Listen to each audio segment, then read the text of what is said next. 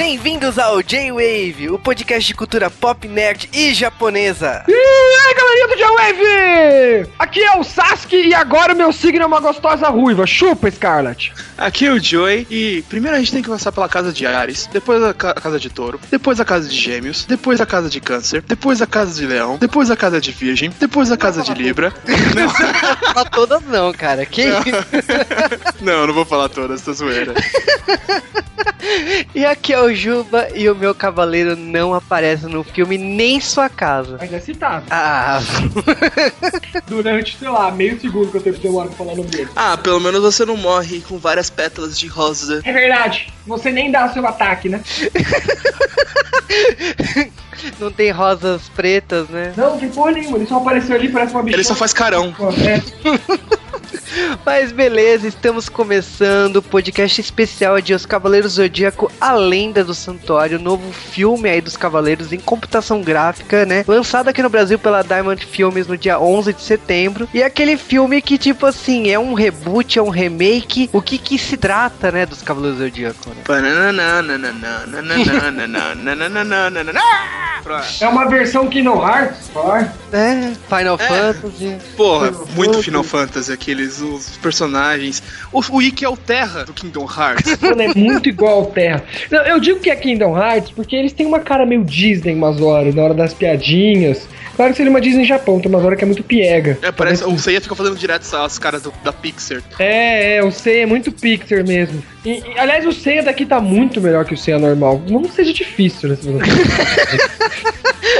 Mas, cara, a gente tá falando assim, o Cavaleiro do Zodíaco é uma série bastante conhecida, o filme tem aí a proposta de rejuvenescer a franquia. A gente tá meio que, tipo assim, são 40 anos do Kurumada, mas pro ocidente eu já acho que a gente não considera muito isso, né? Porque de obra dele que passou na televisão, só Cavaleiros, né? Então, É, e a parte, o que eu achei muito interessante é a parte de eles começarem a ir pro 3D, né? Porque agora foi com Sensei, depois vai ter com Doraemon também, vai ter o filme do Doraemon em 3D, né? E é uma coisa que, tipo, eles já tinham tentado antes com Astro Boy, não foi muito legal, mas deu certo. Nossa, Astro Boy, velho. Agora que eu tô lembrado, isso é verdade. Você tava fazendo uma coisa dessa e não deu nada certo. Nada certo. Não, mas ó, antes de falar do filme, antes de falar tudo sobre essa obra aí, primeiro a gente tem que apresentar nosso convidado, né, Sasuke, né? Falar do Joey, É, a minha, qual é a minha segunda vez aqui? Ou terceira, não lembro? segunda. É, minha segunda vez. É, bom, pra quem não me conhece, eu sou o Joey, eu sou. Eu trabalho com o pessoal da Rádio Animix. Né? Atualmente a gente tá com o site com, com algumas notícias meio nerds e. pro público nerd, cultura geral, além de cultura japonesa. E tô lá faz bastante bom tempo e estamos aí.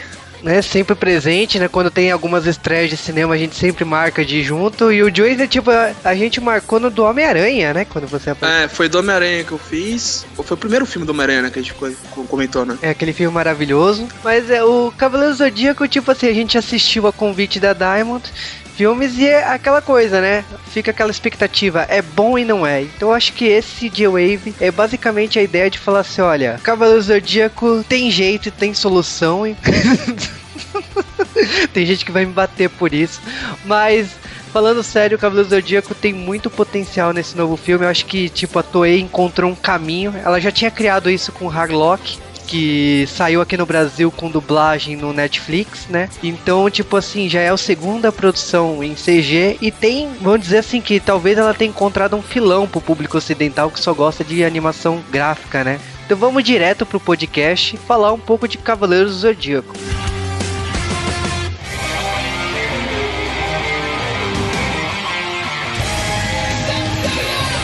E antes de falar de Cavaleiros do Zodíaco, a lenda do santuário, temos que falar algumas curiosidades de produção sobre o filme, né? E logicamente apresentar um membro secreto, né? Porque, tipo, é uma participação especial, né? Ó, tô me sentindo wiki agora, hein? Ave É. Fênix. Nossa, é, quando o cara gritou lá no- na pré-estreia, eu nem tava esperando, de repente vi aquele gritão, Ave Fênix! Do nada, assim, falei, caramba!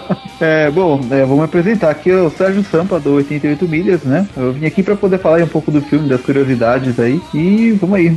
vamos nessa. Exatamente, vale lembrar aqui que o, o Sérgio, tanto eu aqui, né, o 88 Milhas e o Joe Wave, a gente sempre faz podcast de lançamento de filme, né? E estávamos presentes na festa de pré-estreia lá da Diamond Filmes com o lançamento, né?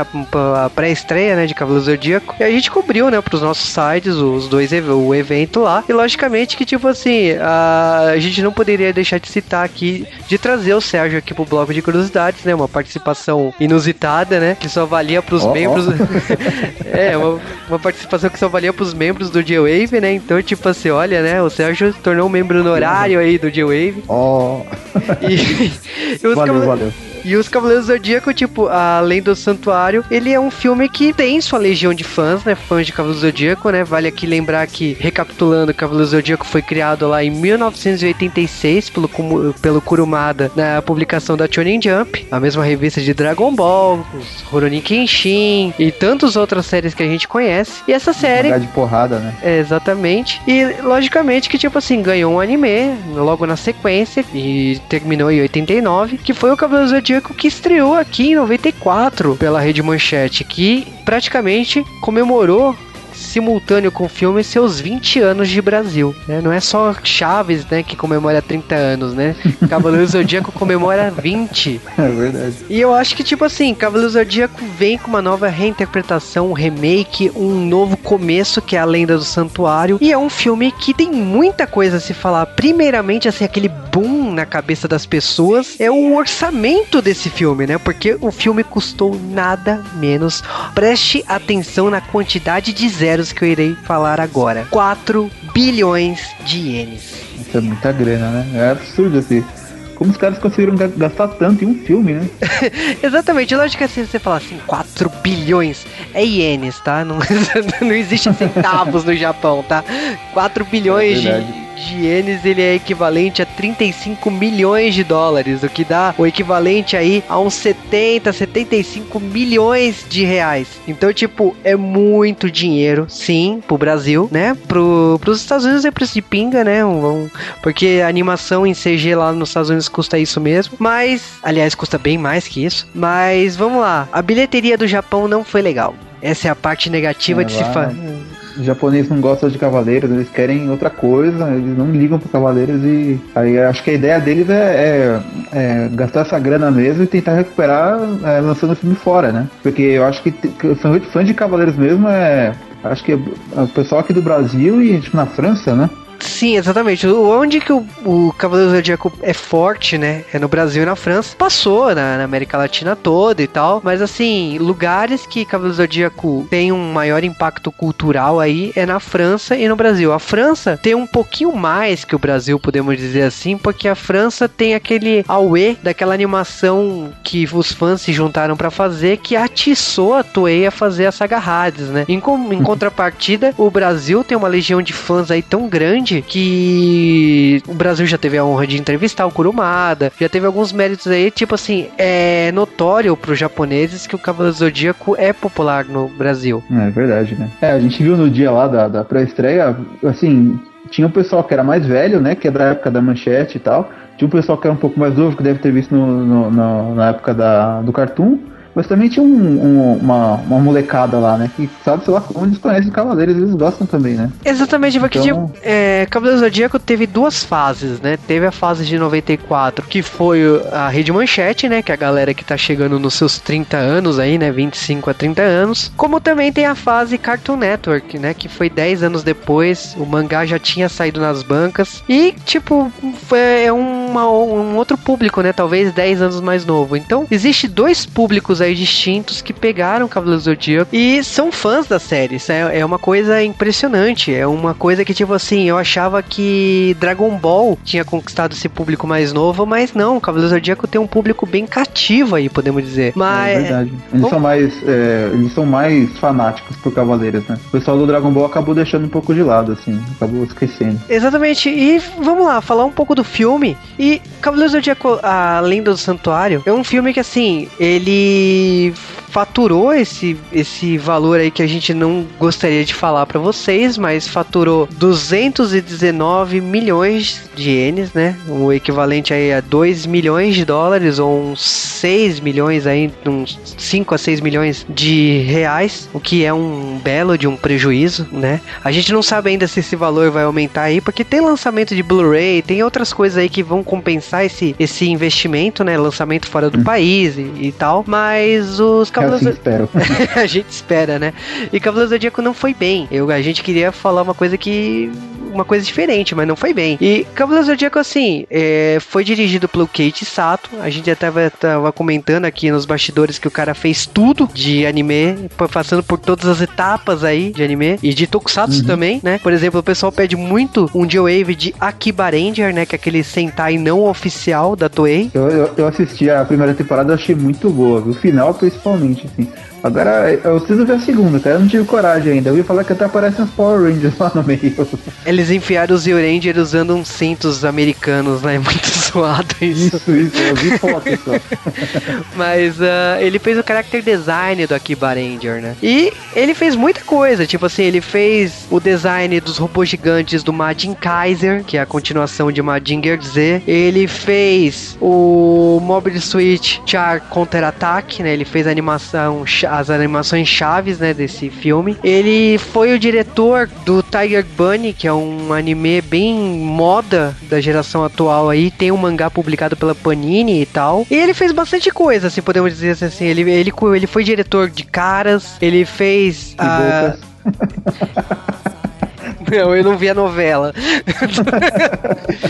ele, tô brincando, tô brincando. Ele dirigiu o OVA do Robô Gigante. Ele fez a animação chave do Fatal Fury. Ele também ah, fez. É, é, ele fez a animação chave do filme, né? Do Dragon Quest, né? O. Da, o Fly, né? Que foi lançado aqui no Brasil pelo SBT, né? Nossa, Fly, eu nunca vi o fim desse negócio. Não teve? ah, fez a piada de propósito, né? Mas... Não, não, eu não sabia. É, é, assim, Fly é uma das coisas que ficou no passado, assim, eu não mexi mais. É, então, é assim, ele fez bastante coisa de Cavaleiros, assim, é impressionante mesmo. Vamos lá, roteirista do filme, Tomohisa Suzuki. Eu tava pensando, assim, um, um filme com um orçamento tão grande desse jeito, né? O cara tivesse feito muita coisa, mas o cara assinou seis episódios de Tiger Bunny. Só isso que é confiança, né? Deixar o cara lá como diretor do filme. Né? Toei, parabéns aí pelo, pela confiança no cara. Porque, tipo assim, o cara fez um bom trabalho, né? Tirando aí algumas coisas do filme, mas a gente vai falar daqui a pouco. Mas, uh... ok, sabe? Tipo, o segundo trabalho do cara é o filme do Cavaleiro Zodíaco. É, realmente, eu, eu acho que, assim, vai ver que tinha outros, outras pessoas cotadas, mas eles não tiveram coragem de segurar a bomba aí de lançar Cavaleiros no Japão, porque sabia que não ia dar muito certo, né? Aí acabou pegando lá e tal. Acho que foi isso. É bem provável. E, bom, teve também aí a parte de trilha sonora, teve o Seiji Yokoyama, né, e o Yoshihiro Iki, né. No caso, o Seiji Yokoyama, ele é o compositor clássico aí de Senseiya, né, porque ele fez da série clássica, ele fez do filme da Ares, ele fez do Prólogo do Céu, ele fez a saga Hades, né, as três temporadas. Ele tá na, ele fez o instrumental de todo o Senseiya, como ele também fez o instrumental da série de TV do Harlock, né, que ganhou um filme em CG antes, né? Que foi usado o mesmo engine nesse filme do Cavaleiro Zodíaco. Ele tá de volta aí, tipo, por exemplo, como compositor original e de volta sem ceia. E no caso, o Yoshihiro Ike, né? Ele fez o, o Tiger Bunny, né? Praticamente assim, muita gente da equipe desse filme fez Tiger Bunny, né? É verdade, né? Tá, o, o, Seiji Yokoyama também, né? Tá no Tiger Bunny ou não? Sim, mas vamos lá a gente tem que falar de uma coisa que chocou, né, a gente, né? Que o Cavaleiro Zodíaco fez parte de uma ação que em vários estabelecimentos comerciais, mas uma rede em especial, que é a loteria, né? Não é jogo do bingo e coisa do tipo, né? A loteria é uma. É, quando você falou, eu pensei nisso. Falei, caramba, loteria. bingo dos cavaleiros, né? Loteria é uma rede de combine, né? Uma loja de conveniência e vendia batata frita dos Cavaleiros Zodíaco, batatas douradas, né? Batatas de ouro dos Cavaleiros Cavaleiro do Zodíaco, né? E que a embalagem vinha a caixa do, do, do Seiya, né? É, eles já tinham sido mais criativos quando fizeram as Dragon Balls, né? Que eram pão de batata, né? Que é um mato de esfera do dragão. Agora foi só aquelas batatinhas fritas douradas lá. É, então, vinha um, uns pingentes né, de celular com os personagens. Tipo, foi legal, mas Cavaleiros mandou melhor, sabe? Até as batatas fritas com o cabelo dos Saiyajins foi mais legal, mas tudo é, bem. mais, Valeu a intenção. mais inteligente. Mas assim, a Cavaleiros do Zodíaco teve essa divulgação aí, estreou em sexto lugar na bilheteria japonesa. A gente até brincou na época porque Frozen tava há meses no primeiro lugar, não saía do primeiro lugar no Japão. Tipo, Frozen foi um marco na, no cinema japonês, né? Bateu muitas animações, aliás, foi um dos motivos do último filme do Ghibli ser um fracasso, né? Tipo, não bateu o primeiro lugar conquistado pelo Frozen. Né, então, esse Frozen foi tão. Mas assim, foi no mundo inteiro, né? Foi muito absurdo.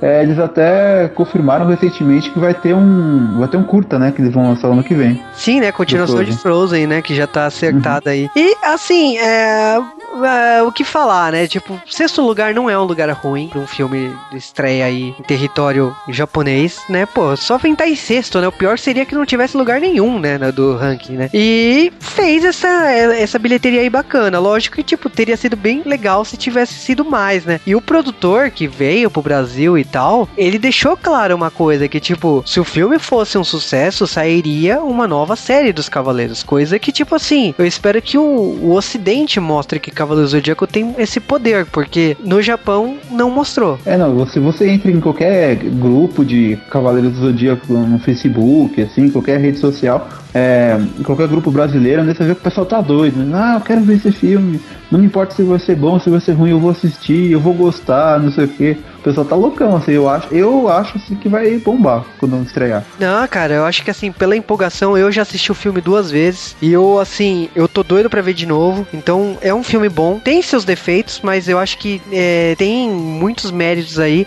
Eu acho que a Toei encontrou um caminho aí pra conversar com o público ocidental. E eu espero estar certo que, tipo assim, o público ocidental é, se abra com a animação japonesa com remakes, né, em computação gráfica, né? Mas lógico, vamos falar um pouquinho aí do Cavaleiro Zodíaco, o filme, que o que, que ele tem mais pra se falar, né? Tem que se falar da festa aqui do Brasil, sim. Hum, Eu é acho que a, a Diamond convidou a imprensa brasileira, convidou o Aham. G-Wave, convidou 88 Milhas, convidou outros jornais aí hiper famosos, bem maiores que a da gente. e É eles fizeram um evento no, num cinema aqui em São Paulo que eles é, cenografaram todo o cinema, né? Como se fosse o santuário, com, colocando o pessoal com dois cosplays famosos aí que venceram com o concurso de cosplay com as armaduras, né? E É verdade, a Jaqueline e o outro eu não lembro o nome, infelizmente. Desculpa aí ele. E um dos destaques da noite também foi o Rodrigo Rossi, que é o cantor aí de Cavaleiro Zodíaco Ômega, né? Ele fez a Pegasus Fantasy, né? Junto com a Larissa Tassi, né? E ele fez Dragon Ball Kai, ele, ele, ele teve presente aí bastante ativo, né? Na parte de anime e mangá aqui no Brasil. É E ele verdade, fe- né? E ele cantou lá algumas músicas clássicas, como essa música e, e tal. Ele, ele fez um- uma apresentação bem bacana, além, lógico, né, de tipo assim, estarem os dubladores da série, né, que reprisaram seus personagens aqui. Então, lá no evento estava presente a Letícia Quinto, né, que é a Atena, o, Atena, o Hermes Baroli, que é o Seiya, o Écio Sodré, que é o Shiryu, o Francisco Bretas, que é o Ryoga de Cisne, né, o Ulisses Bezerra, que é o Shun, o Leonardo Camilo, que é o Ikki, e o Gilberto Baroli, que é o Saga de Gêmeos. Teve outros dubladores, né? Teve um amigo nosso aqui, o Antônio Akira, que participa lá do Ômega, ele também estava presente. Então, tipo assim, teve muitos outros dubladores que estavam lá presentes. É, e também tava o dublador do Máscara da Morte, né? O Cavaleiro de Câncer, o, o, é, Paulo Celestino Filho. Né, então, tipo assim, teve uma ala lá para convidados que tava, dava pra perceber que tinha mais dubladores, mas quem foi, subiu no palco, se apresentou e tal, foram esses, né, que são os dubladores principais. E lógico que tem algumas surpresas aí, né, como a Silvia Goiabeira, né, que é a dubladora do Milo de Escorpião, né, sim, Milo é uma mulher. É, né? já, já vai pro cinema né, pensando nisso, né? E mudaram o sexo. Mas assim, é, não é assim que ele parece uma mulher. É uma mulher mesmo, né? Mudou, é uma Amazona de ouro, no caso. Né? É, me perguntaram nisso, é mulher mesmo? Não é igual Afrodite, não é uma mulher. Fiquem tranquilo que não é, é uma mulher. Mas quem dirigiu o filme foi a Zódia Pereira, né? Junto com Hermes Baroli, né? Que é o dublador do Seiya. A Zódia Pereira, o pessoal tava falando que ela é bastante famosa no meio do Tokusatsu porque ela fez a Benikiba de Jiraiya, né? E Nossa, ela, é verdade. ela fez a Lady M de Machine Man. E ela fez a doutora Sazorian de Google Five, né? Nossa, e é, assim, é muito, a voz, pelo, pelo menos pra mim, é muito icônico a voz da, da Benikiba, assim. Eu não sei a cara, eu não lembro da cara dela, mas eu sei da... eu lembro da voz. Ela fez a Maxia, né, do Snoopy, né? Então, tipo, ela tem uma lista de personagens bastante marcante, assim, né, pra gente, né? Uhum. Aí, é, uma, uma curiosidade aí, quem tava lá também era aquela cantora, é, é, Tsubasa alguma coisa, você sabe o nome dela? Aquela que... Na Tsubasa. É isso. Você, você falou dela? É, então, é, a Tsubasa, ela é uma cantora que, tá, que faz covers, né, aqui no Brasil, né, da, da, Legião Urbana, de outros artistas aí, e ela tava, e ela tá em uma turnê, né, pelo Brasil aí, já faz, eu acho que é o segundo ano consecutivo, né, que ela tá fazendo um turnê por aqui, lançou uma revista dela, né, com CD recentemente, e ela marcou presença, né, ela tava lá também na estreia. O que eu achei bastante simpático ali foi o produtor, né, eu confesso que, tipo, me surpreende ah, muito. É, até tirei uma foto dele lá, tava no palco e tal, tava tirando, o pessoal tava tirando foto dele, quem é esse cara, quem é esse cara? Tinha um pessoal que não sabia que era ele, coitado. É, ele, ele foi bastante simpático aí com, com o público brasileiro, tava muito empolgado. Eu acho que, tipo assim, ele. Ele, se, ele tava muito animado com o público brasileiro, né? É, ele deve ter achado muito legal, ó. Porque o pessoal tava tão animado, assim, tava, sabe, quando começou o show, todo mundo cantando, assim. Falou, nossa, se, ele deve ter pensado, né? Se o pessoal lá no Japão fosse desse jeito, acho que a bilheteria tinha sido maior. É, e é engraçado, tipo assim, ele trabalhou muito em One Piece, né? Pra quem não, não sabe, né? Ele, ele foi produtor de, de alguns filmes e algumas animações lá, mas ele, ele trabalha bastante, assim, com One Piece, né? Mas o, o que, vamos lá, falar um pouquinho da festa. A festa teve isso, teve, teve uma tena gigantesca, tinha os Cavaleiros de Ouro no, no teto ali do, do, do cinema. Foi um, foi um evento bem bacana. Eu acho que quem recebeu o convite aí curtiu o evento. O a Diamond tá de parabéns. Eu gostaria muito que o próximo filme do Dragon Ball, quando vier pro Brasil, tivesse um evento desse, porque eu acho que o público brasileiro aí que curte tanto Cavaleiros do Zodíaco como, Dragon Ball é uma recompensa. Eu, eu acredito que pro público brasileiro ter um evento personalizado desse tipo. É uma pena é que é só, é só São Paulo, né? Tipo, o pessoal falando, ah, vai, vai vir pro Porto Alegre, é, Nordeste Nordeste e tal. Infelizmente, assim, não, Quem né? sabe, né, eles não, não preparam alguma coisa aí pro próximo filme e tal, né? Porque lá foi muito legal, assim, é, teve bastante, teve muito fã, né, que, que tava lá. É, chegando lá e depois vieram os dubladores é, eles, eles, ficaram junto com os fãs né do, em frente a frente assim com todo mundo assinando o pôster CD camiseta e tal e depois teve aquele pocket show, teve a, é, depois teve a exibição mesmo, né? E foi quando os dubladores vieram falar com a imprensa e tal. Muita gente fez entrevista ali. Eu achei que foi bacana mesmo. O evento foi. É, cumpriu o papel que, que deveria ter, assim. Né? É, e repetindo um pouco das palavras do dublador do Ryoga, né? É Ryoga, né? Na dublagem. O pessoal fala muito que assim, Cavaleiro Zodíaco tirou do anônimo os dubladores. E é uma verdade. Antes de Cavaleiro Zodíaco, ninguém sabia nome de dublador nenhum. E uhum, foi é Cavaleiro Zodíaco que teve esse mérito esse marco aí na história da animação, do cinema, de trazer do anônimo os dubladores e tornar eles assim, você vê a face daquele que tá fazendo a voz da, do filme ou do desenho que você goste. Então, tipo, é um evento assim que não só pros dubladores, mas também pro público, né? Que, tipo assim, vê frente a frente quem é cada um. Eu mesmo, assim, eu lembro de fotos dos dubladores ou de evento de 10 anos atrás. Tipo, eu não sabia como os dubladores tinham envelhecido. Seria... E foi muito, foi muito legal ver eles frente a frente, assim. E todos eles estão muito bem, diga-se passagem. É, o, o Sodré, eu encontrei com ele faz pouco tempo agora no Anime Sampa. E ele falou, né, que por causa de Cavaleiros agora o pessoal reconhece ele e tal, tá sempre pedindo pra ele fazer outros papéis em, em anime também. E ele falou que desde que ele começou em evento, aquele já era de número 170. então eles, tipo, eles vão muito em evento, assim. Agora a, a parte da agenda dos dubladores, esses dubladores que são mais conhecidos, é, é, encontrar com o público tal, é participar de palestra. Então eles, eles adoram fazer isso, né? Eles estão lá porque eles gostam, né? Exatamente. Então, assim, é, isso é um pouco que teve na naquela noite de pré-estreia que vocês viram aí, para quem tem o Facebook, o Twitter aí do D-Wave, viu algumas fotos aí do, do evento. Lógico que, tipo assim, chegou a hora de comentar do filme, né? E é uma pena que o Sérgio não esteja aqui no podcast, né? Que ele tinha outro compromisso é no dia, né? Mas uhum. a gente tentará honrar o máximo que a gente puder de falar do que foi esse novo filme dos Cavaleiros do Zodíaco. E tentar empolgar o máximo de vocês a, a pedir se o filme não chegou na sua cidade, ou tentar passar a emoção que a gente teve a assistir esse clássico aí, porque podemos dizer que é um novo clássico nos cinemas e esperar que as próximas fases dos Cavaleiros do Zodíaco cheguem, né, nos cinemas, né? De pelo menos no Brasil, a história da bilheteria é seja diferente, né? ah, vai ser sim, com certeza vai ser. E assim, quando teve a pré-estreia lá, que passou o filme e tal, é, que o pessoal foi assistir, lotou a sala, assim, né? É, quando começou a passar o filme, você sabe que ele é a história das 12 casas, né? Se fosse eu que tivesse lá, eu, eu ia deixar o filme passar. Quando chegasse na casa de leão, eu voltava no começo. Volta, né? Só pra sacanear, assim, o pessoal, o que, que, é isso? O que, que, é isso? Eu falei, não, nostalgia, nostalgia. E depois eu voltava, passava direito. E bom, depois de tudo isso, vamos direto para Cavaleiros do Zodíaco, a lenda do santuário. Iki! No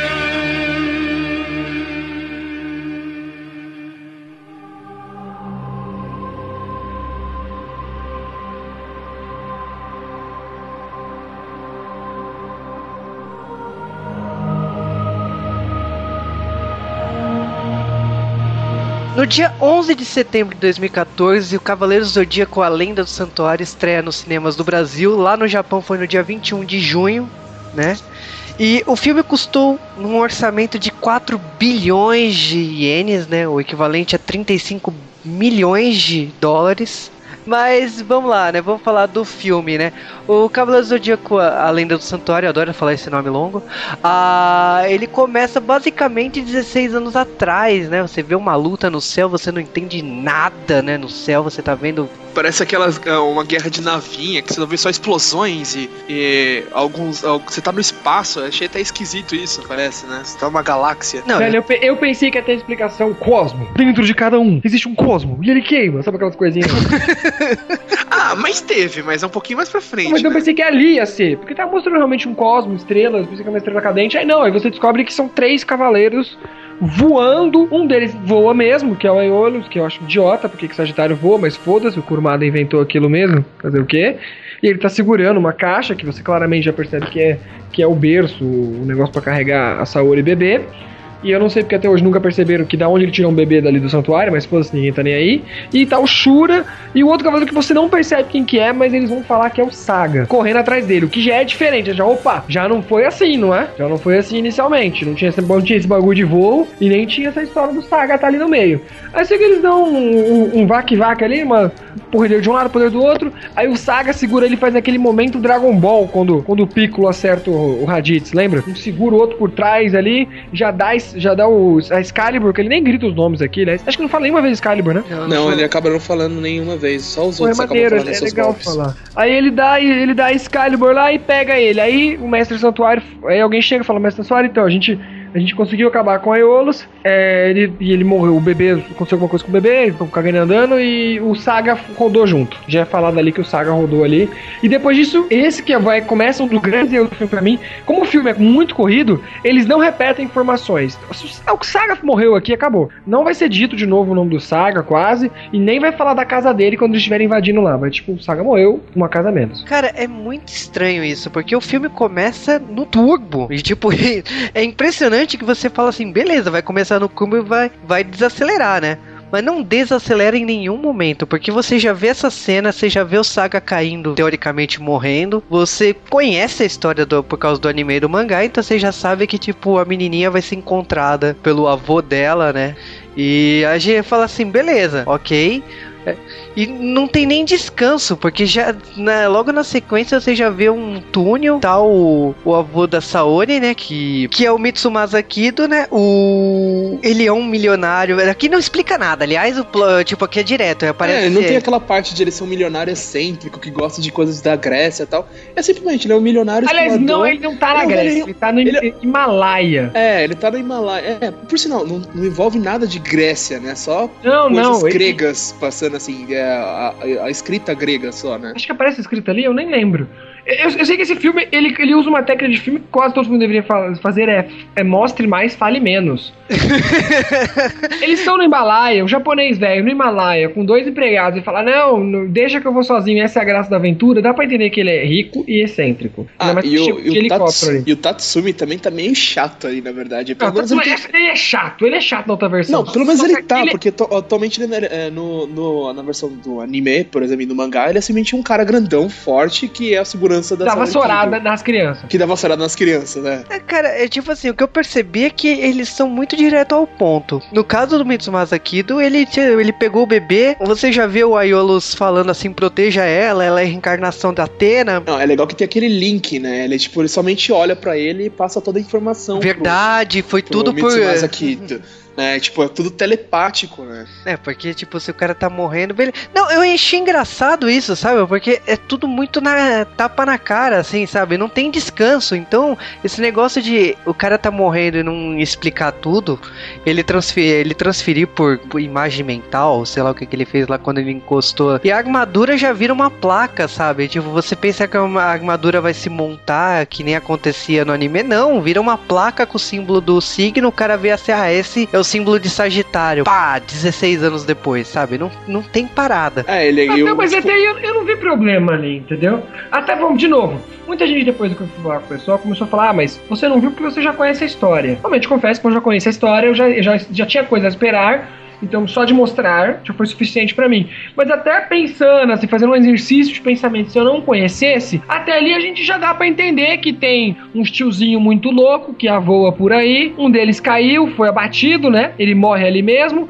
e ele some, não tem corpo nem nada. Ele some, foda-se, porque também cagando pra isso. E aí sobrevive alguma coisa lá que tem bagulho de Sagitário e tal.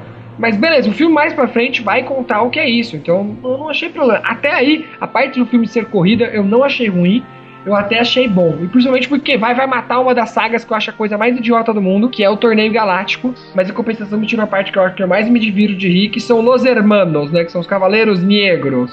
os Cavaleiros Negros. Negros. Cara, na boa, eles correm tanto que assim, começa 16 anos depois, a Saori comemorando 16 anos, né? Ela, e no caso ela já tá dentro do carro, já com o Tatsumi dando uma. guiando, falando que vai até o aeroporto buscar alguém, você não sabe o que que é. E tipo, praticamente ele tenta explicar a mitologia de Cavaleiro Zodíaco, só que ele é interrompido, né? Ele tenta falar assim: ah, você é a deusa Atena, que tem poderes e blá blá blá. A gente tá indo buscar os cavaleiros, só que não dá para ele concluir a frase. No meio que ele tá dando a explicação, já aparece uns meteoros voando para tudo que é lado. Não é meteoro porque é do Pegasus, né? Que não é, não é ele no caso. Mas já aparece mil golpes explodindo carros, ele, o Tatsumi acelerando papapá. Cara, já parece uma armadura do cara, a gente não sabe que cavaleiro que é, mas o cara parece um predador com aquele cabelo rastafari dele. É, ele é bem, tipo, ele me lembrou aquele cavaleiro que ele é, ele tem um meio como se fosse um mohawk, é um penteado meio punk assim, que ele era, acho que cavaleiro de, acho que era uma serpente, eu não lembro qual que era. Aliás, Mas é bom lembrar não... que eles não são cavaleiro de nada, esses carinha que aparecem aí. É, exatamente, eles são nada, eles não têm mais, tipo, é, classific... eles têm classificação, que tem os cavaleiros de bronze, os cavaleiros de ouro, mas não tem aquele cavaleiro de não, prata. Não, esses caras, é, os pratas metal, não aparecem tipo, um mesmo, nenhum platina, aqui pra... sei lá. Não, mas cara, não dá tempo, nem de se apresentar pra é. Não, se tivessem um de prata, a história realmente ficaria longa, eles tiveram que cortar também mais uma, afinal eles vão do nada à saga de ouro, e mesmo que tenha coisa, como a gente falou, do Logo dos Hermanos, essas coisas que tinha no, no anime de besteira, tinha os problemas de prata prata para fazer sentido, né?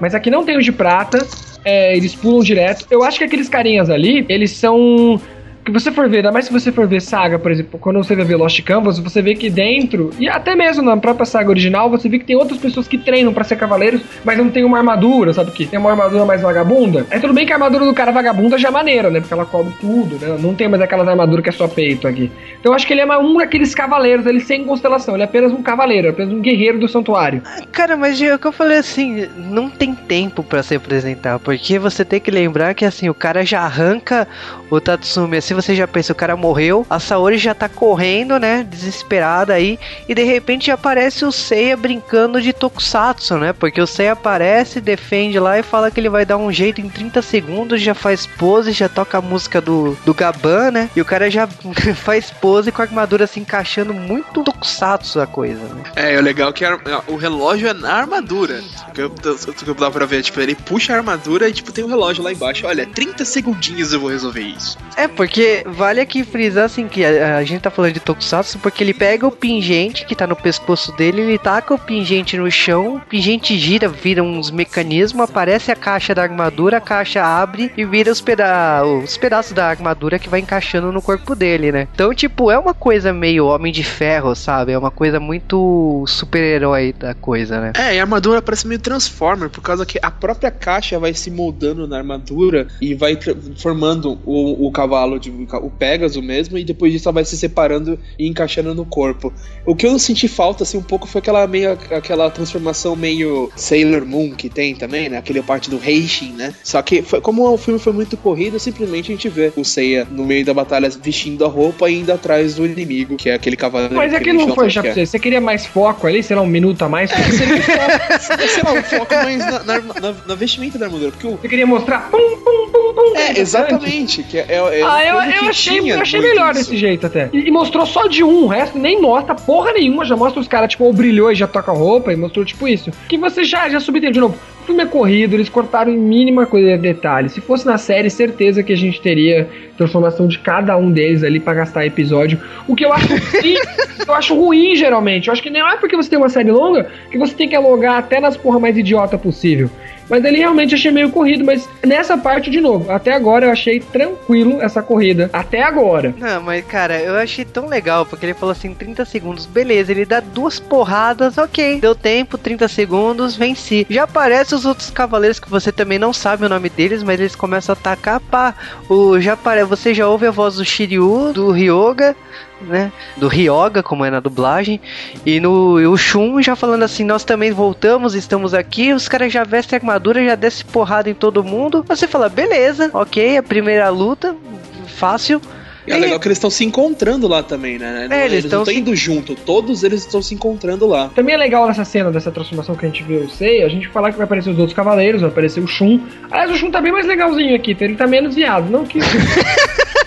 Mas foda, de novo, como eu já conheço o Shun, eu espero ele ser viadinho, entendeu? Aqui ele não. Não sei se eu já espero isso, tô vendo ele com viado, mas ele, não, ele tá diferentinho até. O, o, o Yoga aqui tá com uma cara muito mais bad boy aqui, né? E o Shun, o Shun não, o, agora sobrou. Shiryu. Shiryu. Shiryu tá bem legal aqui, tá bem mais zoeira, aliás, o personagem. O Yoga chegando de moto ficou. Talvez eu achei ele bem mais, mais bad boy. Ele tá de jaquetão de motoqueiro. Achei, eu achei legal, apareceu todos os cavaleiros bem rápido, de novo. Assim, muito fast page. Muito fast pace. Aqui, olha eu, olha eu, olha, olha, ah, tá capaz já. Cada um já deu o seu golpe ali, né? Ou já congelou, já espancou o carinha. E aí eles vão pra casa da Saori. Aí de novo pra gente ter noção que ela foi criada, porque ela é rica. E aí a Saori fica. Aí chega o, o, o chato lá da vassoura, que aqui não tem vassoura, tão estranho não ter uma vassoura aqui. E aí fala, é culpa de vocês, que vocês chegaram assim do nada. E a gente entende, ah, quer dizer que eles estavam indo buscar eles, entendeu? Ah, e nota-se que Shiryu, ele está sempre preparado. Ele nunca é. tira sua, sua E é legal que aqui não tem o jabu de unicórnio. Aleluia, irmão. jabu de unicórnio, não tem o Hydra, não tem o cara do urso. Aliás, o Seiya aqui, Jedi, ele até fala, ei, amigos, etc, me dá um abraço de urso, todo mundo ignora o Seiya, entendeu? A personalidade do Seiya tá muito diferente aqui. O Cara... Seiya é muito mais marrento, A gente não tem o Seiya procurando pela irmã dele, sabe? Nossa, eu adorei que riscaram tanta coisa do plot. Riscaram a irmã dele, riscaram a China, chi- riscaram a Marin. Tipo, nossa, pra quê, né? Foco. Talvez numa série, talvez tenha uma explicação de cada um. Aliás, no meio do filme eles vão. Quem, quem treinou com quem presta é falado. Então o Shiryu vai uma hora falar.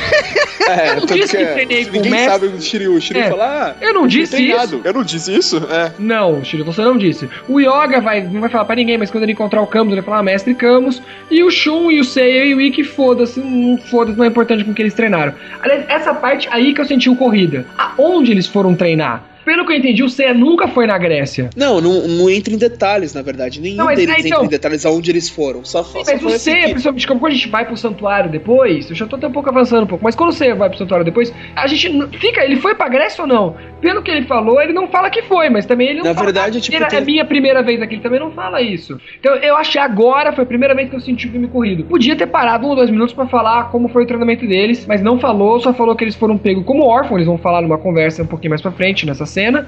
E, e eles foram treinados e o velho procurou eles, porque fala que o- velho conheceu essa história dos cavaleiros, quando eles estão explicando no carro, e aí fala que o velho pesquisou, o velho doido lá, o doido do, do avô da Saori, e mandou os caras treinar, mas não fala sobre os treinamentos. É, ele foi atrás de jovens capacitados. Como ele soube essa força.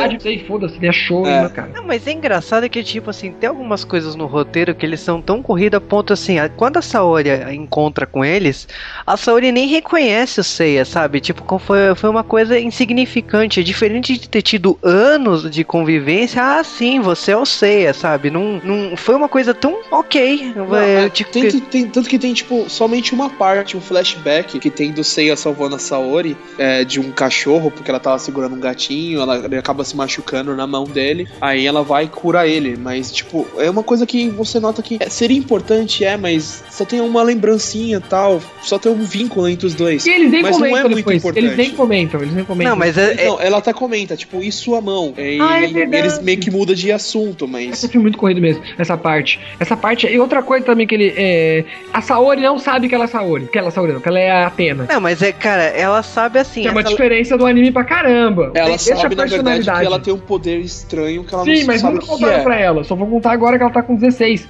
E isso muda a personalidade dela.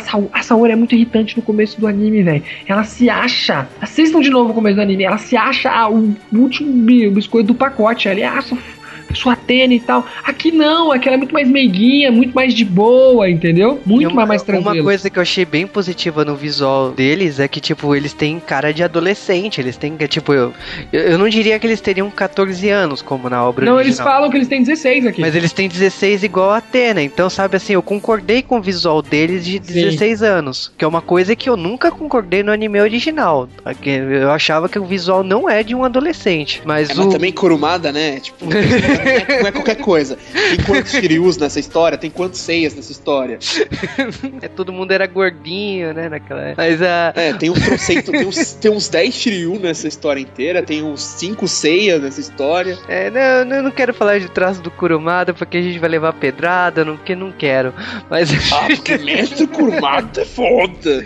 Ele É. sabe de tudo. É um mestre Kurumada. É, então, tem muita gente que chama ele de mestre, mas o, o- voltando aqui a história, a gente vai lá pra casa da Saori, tá, tá falando lá do, do aniversário, tem o Shiryu fazendo piadinha que ele não vai tirar a armadura porque ele tem que estar pronto sempre. E aí, o que que acontece? Já rola um ataque, não tem nem tempo de curtir as coisas. Esse filme é realmente é tudo muito apressado, já tem um monte de ataque e você, beleza, você tá vendo lá que eles estão fugindo lá da casa porque a casa foi, foi pelos ares, né? Que não, vem, vem dois negros atacar. E agora eu não lembro se, qual é a Não, ordem. vem, Se vem, o vem o Cavaleiro de Leão, né? Que é o Ayorius? Eu Ayorius. sempre confundo o irmão dos irmãos, dos- do, do- nome dos irmãos. Vem, vem o de leão pra você não errar, então. É, vem o de Leão. É, é, vem ele contestar, ver se realmente Atena é Atena, né? Se ela não é uma farsa. E, e recuperar a armadura de Sagitário. É, aí você fala, beleza, né? Tipo, a gente já tava esperando por isso, né?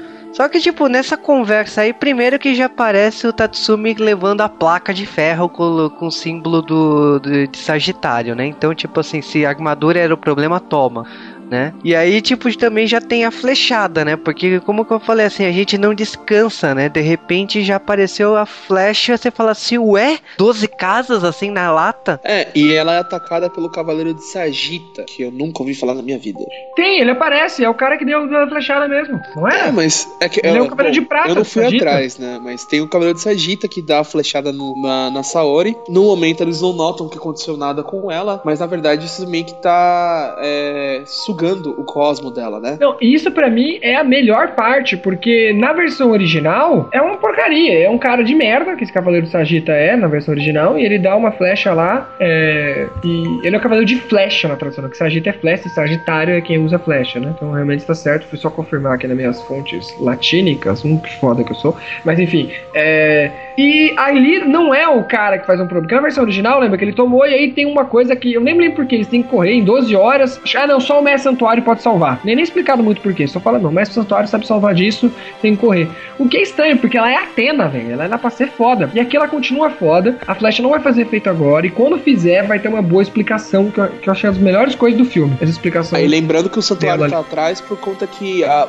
acham que aquela Atena ela está- ela, ela tá- é a falsa Atena, sendo que já existe uma Atena no santuário. É E realmente existe, porque que- aparece uma, uma menina lá com cara de Atena. É, e não se explica isso muito dela. só, Ah, tipo, então, aí de novo, eu sei porque eu vi Cavaleiros. Num filme não fala nenhuma vez, isso é um erro do filme mesmo. A gente sabe que o Saga é o mestre da- das ilusões, possivelmente aquilo ali é uma ilusão dele. Ah, é verdade. Até é uma hora que ela mostra que ela, tipo, ela vira, ela não fala, não faz nada, ela só fica parada. Aí tem uma hora que ela vira de costas e, tipo, mostra como se fosse uma máscara, que é aquela que seria a parte da armadura do cavaleiro. É, na, naquela hora eu pensei que fosse, mas na verdade, tipo, aquela parte que todas as mulheres é, É, são pare- guerreiras. parecia uma Amazona pode também. mostrar a Mas não existe não Amazona é. aqui. A gente vai É, chegar isso. nessa parte. Nesse, no- nesse novo universo não existe Amazona, né? É, não foi comentado Pelo- nada de Amazonas. Pelo que Tipo, foi falado, a não, até eu porque temos uma aquilo. cavaleira de ouro. É, mas ah, a gente vai ver isso daqui a pouco, né? A gente é engraçado que tipo assim, a Atena, a Atena não, a Saori, é bom, essa Saori ela tomou flechadas e fala assim, ok, e ela perdeu um pouco de cabelo, né, no golpe da, da flecha, né? Não, Ah, não, não, não, não foi no golpe da flecha, foi no golpe Corta, do aí. quando ele foi cortar ele com É lá na frente. o É lá- raio. É. É, um pouquinho na frente só. Né? Então, é que ela vai tomar um outro golpe dele e acaba que os É, cavaleiros protegem. segundo- É, no último segundo, aí corta o cabelo. Aí, É. tipo assim, beleza, assim, ok, ela levou a flechada e acontece horas depois, né? Eu falei assim, meu, se fosse as 12 casas, né? Eles jogaram meia hora fora aí, né? Porque seis horas aí até o dia seguinte ela apareceu de cabelo cortado, né? de- decidindo pra onde ir, né? Mas o que o Ayolia faz é basicamente assim, ele, ele percebeu pelo cosmo da Saori, porque ela, ela ficou pé da vida, ela, ela queria que aquela luta acabasse com o cosmo dela, ele percebeu que ela sim é uma deusa, então tinha alguma coisa errada no santuário. Por isso que tipo ele ia voltar pra ver o que que aconteceu, né? Ele ia conversar com o grande mestre pra ver o, o, o que aconteceu. Quem é? Ela não é uma traidora, mas ele falou, ele deixa um recado pra ela. Ele fala assim, olha, se você quiser que isso se desfaça, né, que se essas mentiras acabem, vá pro santuário e prove que você é Atena. É, e E- nesse meio tempo também tem a história do Ikki, né? Que ele apa- acaba aparecendo, meio Pra como um ma- pra- badass. É pra matar o, o Sagita, né? É, ele acaba aparecendo lá, fazendo sendo badass do jeito que ele é, né? E os, e os outros comentam, né? Que tipo, ah, o Ikki está vindo, né? Até agora o Shun não sabe onde ele está, mas aqui eles estão vindo ao encontro deles. Aí ele fala, ah, eu sinto que ele tá por aqui perto, tá? E bem na hora aparece o. Eu achei legal, achei legal, apareceu o Wiki na hora que tava tipo, mano, cadê o Wiki? Cadê o Wiki? Ah, ele tá aí. Ah, ele é foda, ele pegou um cara lá e. Já. Aliás, o Sagita seria o único cavaleiro de prata, se você for, for pensar. Mas eles também não comentam. Eles podiam ter comentado só pra ficar bonitinho, sabe? Existe cavaleiro de prata, o único que foi chamado é o Sagita. Exatamente, eles ignoraram Eles por podiam ter completo. falado, ah, esse é o Sagita de prata. Era só falar prata uma hora. Só pra gente falar, olha, existe cavaleiro de prata mesmo. Mas só chamaram um. Do que fazer aquela putaria de chamar um bando de prata, que é uma ideia de vilão ridícula também. Não aguento mais esse plot dos caras ficar fazendo. Não, vamos, os caras, vamos lá, chama primeiro. Não, não deu. Chama agora o outro. Não. Mano, já chamou aqui direto aí, olha. Chama o de leão nessa porra e estrola todo mundo lá, entendeu? Aí, por que o Sagita foi? Porque a gente tem um comecinho ali, o Sagita, e até na hora que o, que o Aiolo tá conversando com o grande mestre, o Sagita e o, e o grande mestre até olham pro Aiolo com uma cara de, ah, você é o irmão do traidor, entendeu? Mesmo que seja uma cena curta, você também já pega essa ideia. De novo, eu sei que eu peguei isso porque eu vi a série principal, porque eu li a saga G a gente conhece toda essa história do Aiolo ser um traidor. Mas o filme te mostra isso, se você parar e for ver bem, ele fala, ó, você que é o irmão do traidor, e aí, o que você acha? Você sente que tem um preconceito ali com, com o coitado do Aiolos, e que o Sagita, todo todo o tempo que ele tá conversando com o grande mestre, a gente fica com uma cara de. "É, babaca, é". Mas aí a gente vai pra parte do santuário. Aí, como eles chegam no santuário, bem, já mostra que eles pegaram um avião, não mostra pra onde eles foram direito. E pra abrir o santuário, eles pegam aqueles pingentes deles lá, os. Os dog, né? Como chama isso aí mesmo? War dog? Não sei se como chama isso aí em inglês. É, to, é, é, eles, Dog é, tag. Dog né? tag. Eles usam dog tag, que eu achei maneiro. Eles juntam as quatro pra abrir, quer dizer que precisava de quatro pra abrir, não sei, não sei. Mas eles abrem, aí vai abrir uma escada maneira, uma porta pra outra dimensão. Aí eles vão junto com a Saori pra lá. E o velho fica ali, né? O, o da vassoura, que não tem vassoura. É o- Tatsumi. Cara, é engraçado que, tipo, a escadaria das duas. É, é- foi uma forma de mostrar a escadaria das 12 casas, né? Porque deu uma sensação muito de Power Rangers, né? Com esse negócio de teletransporte, né?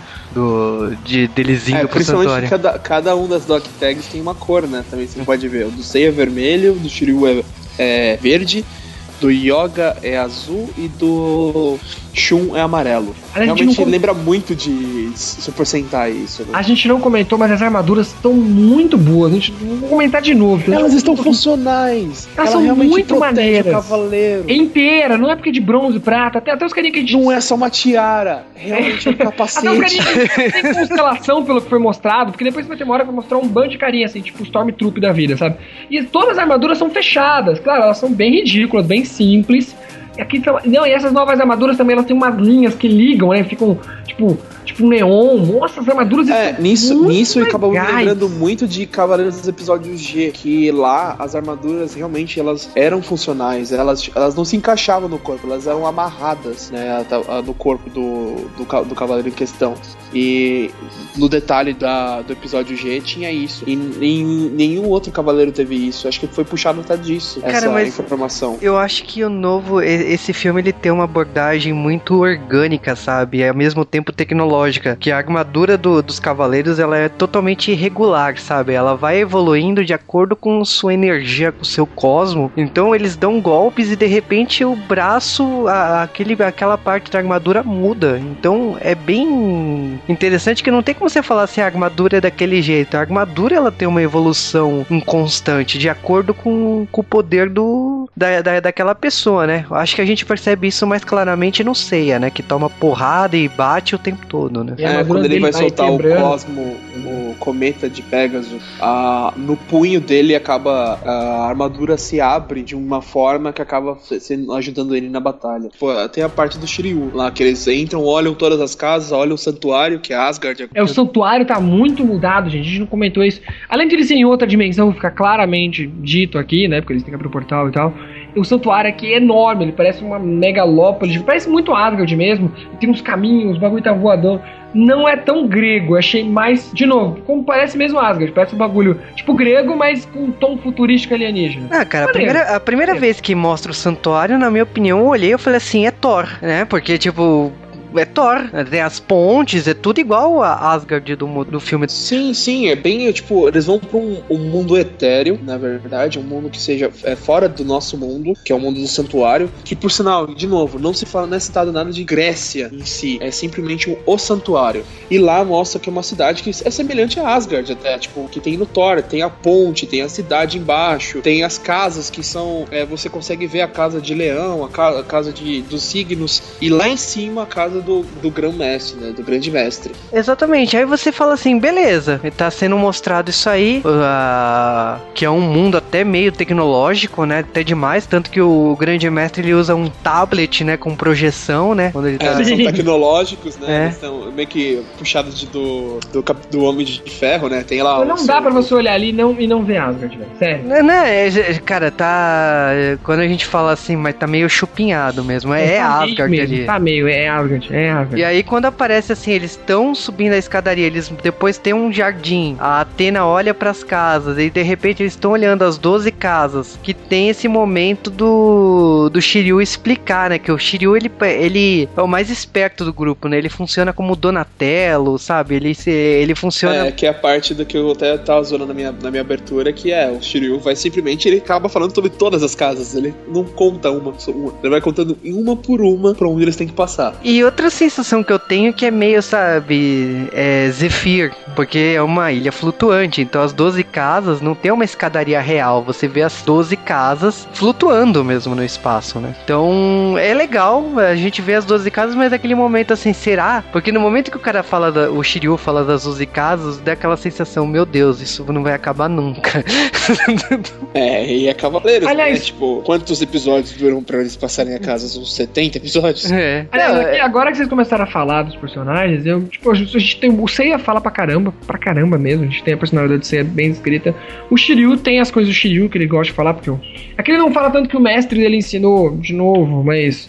Você sabe que o Shiryu manja das coisas, ele fala da- das coisas. Mas o Shun e o Yoga falam poucos. É, o Ryoga ele tá fazendo meio que o papel de galã, sabe? Ele tá fazendo. Sim. Ele faz pose no ele é o bad bar, boy, ele é o bad faz- boy, ele é o bad boy. É, o antagonista do grupo. E o Shun, tipo. Mas o antagonista na Wiki, aí que entra. Tipo, o Yoga, eu senti de novo. É que, de novo, Cavaleiros, Cavaleiros do começo, no começo de Cavaleiros, na série original, como a gente tem muitos episódios pra desenvolver eles, você até tem um desenvolvimento. A gente não sabe que o Yoga tem uma manha, que nem nada, mas tem todo o desenvolvimento do Yoga, etc. O Yoga entra como um cavaleiro que manja de coisa pra caramba, lembra? Uhum, que né, bem- é, foi- é que aqui no caso ele tá fazendo o papel de antagonista até meio que variando com o Ikki, sabe? O Ikki também Sim. tá, mas é, são dois papéis equivalentes aí. Eles estão fazendo assim o, o oposto do Seiya, mas é, Muito oposto, muito oposto. Porque eu sei aqui é felicidade pura, né, gente? né, ele é felicidade pura, mas é assim, ele tá ali pra. Ele conhece tudo, ele, ele, ele, ele é foda, mas ele tá na dele. Ele manja da- do- das coisas, mas ele tá na, na dele. Então, e o Shiryu é o cara que é o Wikipedia em pessoa, sabe? Ele tá. É, e pelo menos o Shun também não tá que nenhum, como se fosse o- aquela criança que precisa sempre do irmão, sempre precisa de alguém, né? É, ele, tá É. ele tá independente, mas é, ao mesmo ti- tempo, assim, ele tá como um cavaleiro normal, sabe? Ele não. é, Eu acho que ele tá mais como um protetor do que alguma caracter, outra característica. Ele não tem uma característica marcante, assim, que você. É, realmente não tem aquela parte do Iki! Eu falei, o Shun tá menos viado aqui, não falei? tá mais galã, né? Tipo, na É. todos estão, né? Um pouco É, assim. todos estão O- boy band total, né? É, parece que eles acabaram de sair do, do Jones, né? Né, cara, com aqueles, Jones cabelos, lá, com com aqueles aqueles cabelos, cabelos. né, cara? O Seiya, principalmente, eu falei pra você, qualquer golpe que o Seiya dá pra mim, ele saca a pomada e passa no cabelo de novo, porque... Mas beleza, eles olharam pro, pras 12 casas, eles olharam pra aquele mundo, eles sabem que tem que subir. Aí tem a primeira diferença, porque, tipo, você pensava, beleza, tem algum motivo, circunstância a ponto de Atena ficar lá embaixo, né? Mas não, Atena subirá com eles, né? Ou pelo menos... É, pelo menos é, ela tenta, Até porque né? na outra ela ficou sozinha lá com, com o resto, com Jabu, de unicórnio, esses Blandinuba. Que não tem com ela ficar. Eu pensei até que o Mu, quando eles encontram o Mu e o Mu de novo, é legal com eles e tal, só dá uma olhada, ele só quis verificar se era Atena mesmo. Ele faz um testezinho lá, faz o Sei atacar de trouxa, etc, já mostra o ataque dele, ó, viu? Ele mostra o ataque dele, dá o nome do ataque dele, viu? Viu, peixes, viu, peixes? Aí. Aí, aí, velho, eu pensei, o Mu fala, não, deixa ela comigo que eu cuido. Não, o Mu falou, vocês precisam passar. Vão, eu vou cuidar aqui um pouco dela e vou levar ela depois, né? Vão ir. Não, ela não tá passando mal. Ele fala, vão que depois eu vou. Ah, cara, Aí- que tipo, praticamente o que acontece é o seguinte: a cena do, do Mu, o Seiya dá um golpe lá, né? Tipo, ele já faz um golpe dele da, do muro, que é praticamente tipo, meu, você é um merda, sabe? Não adianta você ficar dando golpe. E o diálogo entre ele e o Shiryu que fala assim: ah, você é amigo do meu mestre, blá blá blá. O. Já meio que desarma eles assim, beleza, pode passar pra próxima casa. Então, é.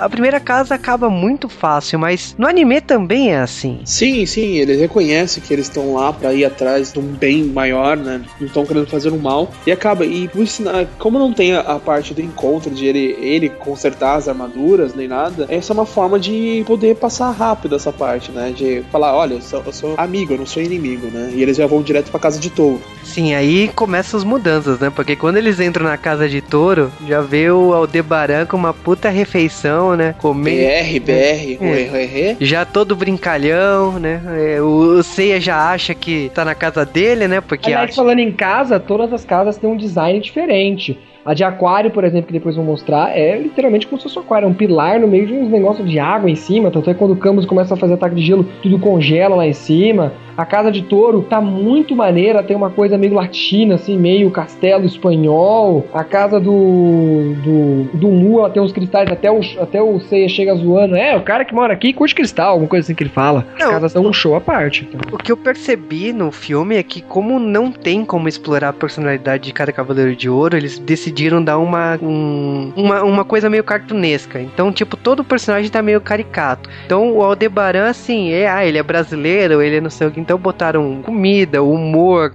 e tal. E quando ele já aparece todo brutamontes, né? É, quando ele levanta, que o Seiya pergunta: Você não vai dividir essa comida com a gente, não? E tal. Ele já levanta bravo e fala assim: Não, a gente não vai comer, a gente vai lutar, né? Porque você é o traidor, você que é o, o sacana da história, né? Então eu tô aqui, dono da minha casa, vou acabar contigo, né? E praticamente assim, já começa a luta. O. Você pensa assim, beleza, finalmente o, o Seiya terá que mostrar é, alguma evolução, né? Porque as 12 casas é um grande processo de evolução do- dos personagens, né? Você já vê ele correndo, parecendo que tá naqueles circos russos, né? Da, pra, te- pra tentar é, golpear o Aldebaran, né? É, ele fala, né? Você tem que dar o golpe, você tem que demonstrar que eu sou, eu sou- você é mais forte que eu, né? Aí ele já dá lá o seu Great Horn. É engraçado que, tipo assim, ele, ele apanhou, o Sei apanhou que nem um condenado aqui. E, mas assim, aparece o Mu logo em seguida, né? E é engraçado que você fala assim, beleza, esse duelo tem que acabar, mas eu não entendi o que, que o Mu tá fazendo aqui. E acontece a cena que a gente tava esperando, né? Que é o Aldebaran perdeu o chifre e depois ele fala que é tudo brincadeira, né? Por isso que o Joey tava zoando que ele é um BR, né? Não, ele é BR mesmo. É. Mas o, o que é legal também aqui, que a gente pulou no comecinho, quando eles vão explicar uma coisa que eu achei legal, eles não falam que os Cavaleiros de Ouro são Velocitários da Luz. E também mostram, os- aliás, de novo Asgard. Os Cavaleiros de Ouro, quando mostram eles andando pelo mundo, é mó bagulho Asgard. Tipo, um portal, suga eles e vai embora. Entendeu? É Power Rangers. O Power Rangers também tem isso, é verdade. É que Asgard também tem, lembra? Que tem aquele, cara, um portal lá, quebra um portal e eles vão embora. E aqui mostra que aqui mostra o Cavaleiro de Ouro, o de Leão, ele é muito mais rápido que os outros. Ele usa aqueles trovãozinhos dele, etc. Não me parece que ele é mais rápido que a luz, porque os trovões ainda aparecem, não, deixam, não deixam de se fazer, ele nem vê se fazendo, mas ele consegue andar no meio deles, ele bate nos caras e fala vocês são muito lerdos. Então eu também gostei de um nível de poder e as lutas aqui são lutas. Gente, quem tá acostumado com Cavaleiros, acho que nas primeiras sagas até eles dão uma porradinha. Aqui eles dão bastante porrada, como essa história do Seiya dar a volta, eles não só dão meteoro de Pegasus, os efeitos de meteoro de Pegasus também diferentes. Você vê uma aura atrás do Seiya, e depois vai vir vários meteorozinhos assim, e etc. Os detalhes da luta, os detalhes, de novo, os detalhes da armadura, como a armadura se comporta no meio da luta, como o Juba falou, ah, da armadura abre um negócio. Que não sei se ela deveria sempre abrir ou se a armadura realmente evoluiu, mas eu não senti evolução. Eu, tipo, nessas 12 casos eu não senti. Eu senti que acontece que eles vão falar pra caramba, que cada um deles vai ter uma luta que eles falam que eles têm que ganhar determinação. Mas é falado, vocês não alcançaram o sétimo cosmo ainda. Ah, a única Exatamente, tanto que o, o- o- uma das coisas que o próprio Cavaleiro de Touro fala, vocês têm que alcançar, alcançar o sétimo sentido, que é isso que todos os Cavaleiros de Ouro alcançam, e pra vencer eles tem que acontecer isso. Mas é engraçado que esse negócio do sétimo sentido, eles não sabiam. Então, tipo, na hora que o Aldebaran fala do sétimo sentido e eles falam, o quê? Existe um sétimo sentido? Eles dão a entender que eles não manjam. O Aldebaran fala, ah, cara, vocês já perderam. Se vocês não sabem o que é isso, meu, pode voltar pra casa, sabe? E é engraçado que, assim, quando o Mu aparece, o Mu é, fala que, tipo, Aldebaran, ele já tava do lado deles. A única coisa é que o Aldebaran queria saber se eles eram dignos pra passar pra frente. Como o Seiya quebrou um dos chifres, aliás, a armadura do Aldebaran, o que não falta é chifre, né, nessa, nessa versão, ele quer, quer, quebrou o chifre, beleza, pode ir pra próxima, né? Então, tipo assim, fica o Aldebaran e o Mu pra trás, junto com a Atena, e eles sobem pra próxima casa, né? É nesse momento que a gente tem um pulo, né? Porque a casa de gêmeos simplesmente é ignorada. É, e não, não se fala nada sobre a Casa de Gêmeos. A Casa de, De novo, Gêmeos como era, eu falei, eles tipo, falaram Saga. Eles falaram que o Saga morreu, mas eles não falam, tipo, nossa, É. a casa de gêmeos tá. Pô, pô. Mano, era menos de um segundo ali, velho. Bom, um segundo não, mas vai. Menos de 15, 20 segundos era só pra falar. Ó, a casa de gêmeos tá vazia, que sorte. Pronto. É que no anime, por exemplo, a Casa de Gêmeos, na verdade, é como se fosse um labirinto, né? E é um pé no saco. É, exatamente. Por isso que provavelmente eles pularam essa parte. Aí, pra dar sentido, quando eles chegaram agora na casa de câncer, que é a casa mais WTF que a gente vai ver de todas, o câncer vai, ele vai, vai pegar o Yoga e o Shiryu. O Máscara da enviar pro- Morte. É, o Máscara da Morte, câncer aí. Ele vai enviar os dois pro mundo lá, que não é um inferno, mas seria uma transitória. Só que no final, o Yoga vai acabar indo pra casa de Aquário, aí que chegando lá o Camus fala, eu pedi pra mandar pra cá de vez de mandar pro inferno. Aí, tipo, fica de novo igual a história do, do anime. É, e é um sinal muito estranho e bizarro que o Máscara da Morte é. Ele não é agora um vilão. Ele é um vilão. Ele é um vilão, ele é mais mal, maluco e malvado. Mas ele é mais maluco agora, ele tá meio como se fosse um sátiro, né? Ele canta, ele tem performance. Perso é personagem Disney, cara. Ele virou um personagem Disney, porque quando ele aparece, ele começa a cantar com, a, com as carinhas que, tipo assim, meu, ele era assustador. Todo mundo tinha medo desse cara. E ele, ele se apresenta de, com, aquela, com aqueles rostos da, de pessoas que morreram, né? Lá na casa dele, ele começa a cantar. Primeiro que eu percebi que a casa de, eh, da Máscara da Morte virou um cabaré, né? Com aquelas luzes todas, eu falei assim, isso, temos... Mano, era pra ser um agulho muito trevas. Eu acho que eles não conseguiram fazer nada. E pra não zoar o personagem, e acabaram zoando, eles deixaram as máscaras, etc., mas transformaram aquilo num bagulho comédia comédia, tipo, sei lá, o Hades do, do, da Disney. O Hades da Disney é um cara malvado, você vê, só que ele faz piada e é engraçado. Eu acho que tentaram fazer isso com ele. Não, cara, eu não vou falar que o personagem não ficou legal. O personagem eu gostei da, da mas é muito diferente do que a gente tá acostumado. E ele zoou o tempo todo. É assim, quando os quatro estão juntos lá, os, e já fala assim: olha, ceia e Shun vai pra frente e fica o Ryoga e o Shiryu. No caso aí, como o Sasuke já comentou, o Ryoga foi lá pra casa do, de Libra, né? De Libra não, né? Pra casa de Aquário, né? Não, nem é citada a casa de Libra aqui. O Shiryu foi pro inferno, né? Porque é uma da... Também não existe espaço para explicar que existe sete mundos do inferno e tal, que nem no anime tinha, né? Que explicava cada divisão. Aqui foi pro inferno, acabou, vai... o Shiryu vai ter que lutar com uma, o Máscara da, a Máscara da Morte lá no inferno, né? E aqui ele não fica sério a luta é bem mais tranquila. Ele acaba tirando até a armadura, porque eu até pensei que ele não ia tirar. O falou, ah, ele vai tirar. Eu falei, vai não, vai tirar. Ele acabou tirando porque o outro perdeu a armadura. Ele fala, não vou ganhar de você sem armadura. Ele também tira e ganha do cara de igual para igual, porque o Shiryu é um cavaleiro honrado e tal. Mas ficou bem mais rápido aqui essa parte. É, cara, tipo, assim, começa a acontecer quatro lutas simultâneas, né? Tem essa luta no inferno, tem a luta do, do Camus, né? Que o Camus aparece acordando o Ryoga falando assim: olha, é. Eu te salvei, você ia ser pro inferno, você ia ser mandado pro inferno, mas eu dei um jeito aí. Agora, agora que eu te salvei, volta para casa, porque você não tem condição, você não tem. É, não tem como você querer vencer os Cavaleiros de Ouro. Aí o, o Ryoga fala assim: não, cara, tipo assim, eu tô, eu tô vindo aqui porque eu sou um cavaleiro de Atena, ela tá aqui, ela precisa de ajuda, então, tipo, vou lutar até o fim. E acabou, sabe? Já tem uma, o, dois golpes ali, o segundo golpe clássico dele, os dois já lutam e o Camus cai morto, cara. Já é muito rápido. E Sim, para... mas, mas, de novo, ficou boa. É Falaram que o Camus é o mestre do Yoga naquela hora. E aí você dá pra entender que o Camus fez isso daí porque queria que o Yoga ficasse mais forte, mas não precisava ter morrido, né, Camus? É, e o Camus isso.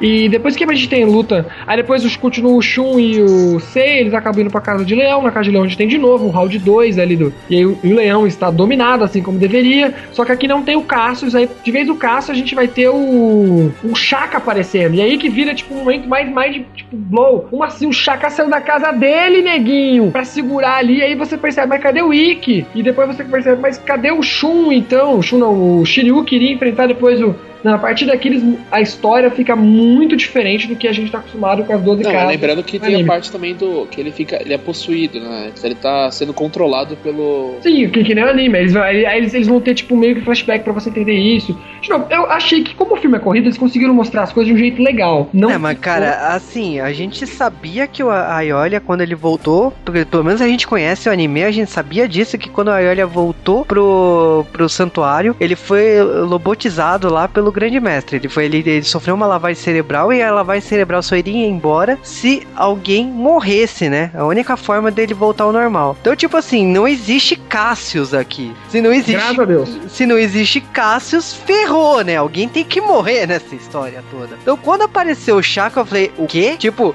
vão rasgar o roteiro das 12 casas mesmo? É isso que tá acontecendo? Que é a partir desse minuto que a gente não sabe mais como que a história vai evoluir. É a grande surpresa para mim do público, assim, quando você tá no cinema. E depois mostra que eles já estavam levando a, Sa a Saori começou a passar realmente mal, e aí mostra que o pessoal tá levando ela lá, o, o, os outros Cavaleiros de Ouro estão levando a Saori pelas casas, mas eles têm que continuar avançando pra ver o que tá acontecendo lá, lá no final do santuário. E aí a gente, velho, eles já vão direto depois pra casa de, de escorpião, que a gente gente tem a, a, maior, tipo, uau, maneiro pra mim, que a gente descobre que o escorpião é uma mulher. Eu não tinha, eu não tinha percebido isso nos trailers do filme nem nada, não tinha reparado, e o escorpião é uma mulher, caralho. Não, não sei por que mudaram, não sei por que mudaram mesmo. O Juba tem uma teoria que é por causa da unha, né? Faz mais sentido unha crescer da mulher. Ah, não é, tô cagando andando, tem um chum, gente, porra.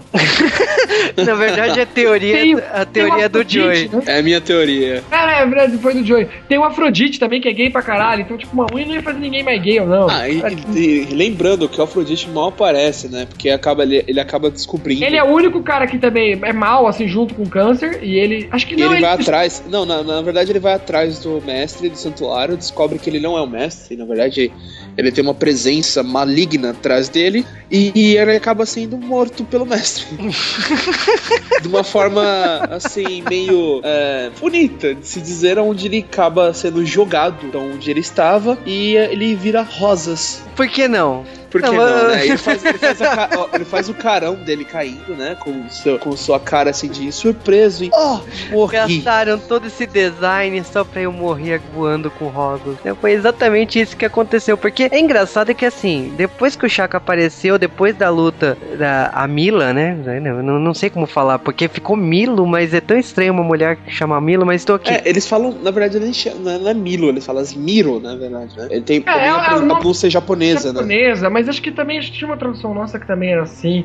Véi, fica uma confusão. Outra coisa que é confusão, que chega na casa do escorpião, o a Mila, vamos assim dizer, dá, dá uma, uma agulhada ali, e agora a agulhada tem uma habilidade nova. Eles nem falam que essa agulha faz nem nada, porque também o filme tá corrido, né? Mas, velho, eles mandam os caras duas ca- uma casa já na frente. Que tipo, e aí tem uma hora que você não sabe, mas que casa que eles estão? Aí o Shura chega e fala: Ah, que ironia, os traidores morreram na casa do traidor. Ah, então no Sagitário. Como assim, velho? agulhada dos caras, os caras atravessaram uma casa inteira. Tinha as agulhadas aqui, tipo, um tiro nervoso, velho. O Seiya quando toma, o Shun quando toma, eles vão direto pra parede. Pá, neguinho, parede aí. Vamos lá, lagartixa. E a arma É, do escorpião, achei bem legal. também o detalhe né? do escorpião. Aparece o Ikki, aí eu falei, porra, vai ser agora uma coisa tipo saga de Hades, né? Quando o Ikki aparece tem os dois juízes, ele bate nos dois juízes, porque ele é o Ikki, ele faz isso, né? Não, ele luta lá um pouco, nem mostra direito e ele apanha até o Shura. Ele nem chega a enfrentar o Shura e o... Ele enfrenta o Shura e, o Mi- e a Mila ao mesmo tempo, não? Ele Não, enfrenta... é, ele enfrenta o Shura e quem enfrenta a Mila. É o Seiya durante É o, é, não, não, é o Shun. É o Shun Shun que é, ela fica Não, até. o Shun, tá, o Shun tá apanhando do Shura. Aí o, Seiya, aí o Ikki chega falando aquelas palavras de foda. Mas você é tão fraco que tá vendo. Eu só não mato você porque você é meu irmão. Chega. o Ikki estaria perfeito pra mim se ele tivesse batido em alguém aqui. Mas na hora que a gente precisa dele, mas é que o Ikki é assim no anime, né? Na hora que a gente precisa dele, ele falha. Mas eu pensei que ele ia falhar no, Saga, e não ali. O Shura, o Shura só espanca. O Shura não apanha esse filme. Ele bate no Aiolos, ele bate no, no, no, no Seiya e no Shun, ele bate no Ikki, ele bate todo mundo, velho. Pareceu ele dar porrada. E ele não tem a luta dele com o Shiryu, que deixa muito diferente a história. Cara, o que eu falei Ele assim. não morre, ele não morre. eh, Chegou no momento da história que, assim, primeiro que suavizaram pra caramba, né, em relação ao original, né? Quando, quando apareceu o negócio, assim, do, do Shaka dali pra frente, não tem mais história original. Não tem. E eh, quando chega essa luta do, da, da Milo com o Capricórnio, tipo, você já não sabe mais que casa tá, que tá voando pra tudo que é lado. Depois já, tipo, já aparece a mensagem do, do irmão do Aiolia, né, o Aiolos, né, falando da... Não, mas aí também, não se esqueça, a única parte assim, que se assemelha à parte do anime é a, a luta entre o Shiryu e o, e o Câncer, né? Que tem. Eles vão lá pro mundo. do o inferno, né? Onde as pessoas ah, pulam do penhasco lá pra lutar. E ele acaba ganhando, assim. De novo, o Shiryu sempre vai lá, como não sei porquê, ele vai lá e tira a armadura, luta com ele, vai lá, acaba vencendo. E tem a parte do Yoga, que também que ele vai. Ele é transferido pra casa de Camus, onde os dois têm lá a medição de poder da execução Aurora. E ele acaba ganhando também. E os dois são encontrados desmaiados na casa de câncer e são recuperados pela Saori, né? É, a- outra coisa que a gente já falou dos poderes aqui, mas só pra enfatizar, os poderes estão em tradução direta. Então, o Cometa de Pegasus é o Me Dê Sua Força Pegasus, que é uma confusão na versão original. E não, e o Lightning Plasma é qual é a tradução? É, é direta.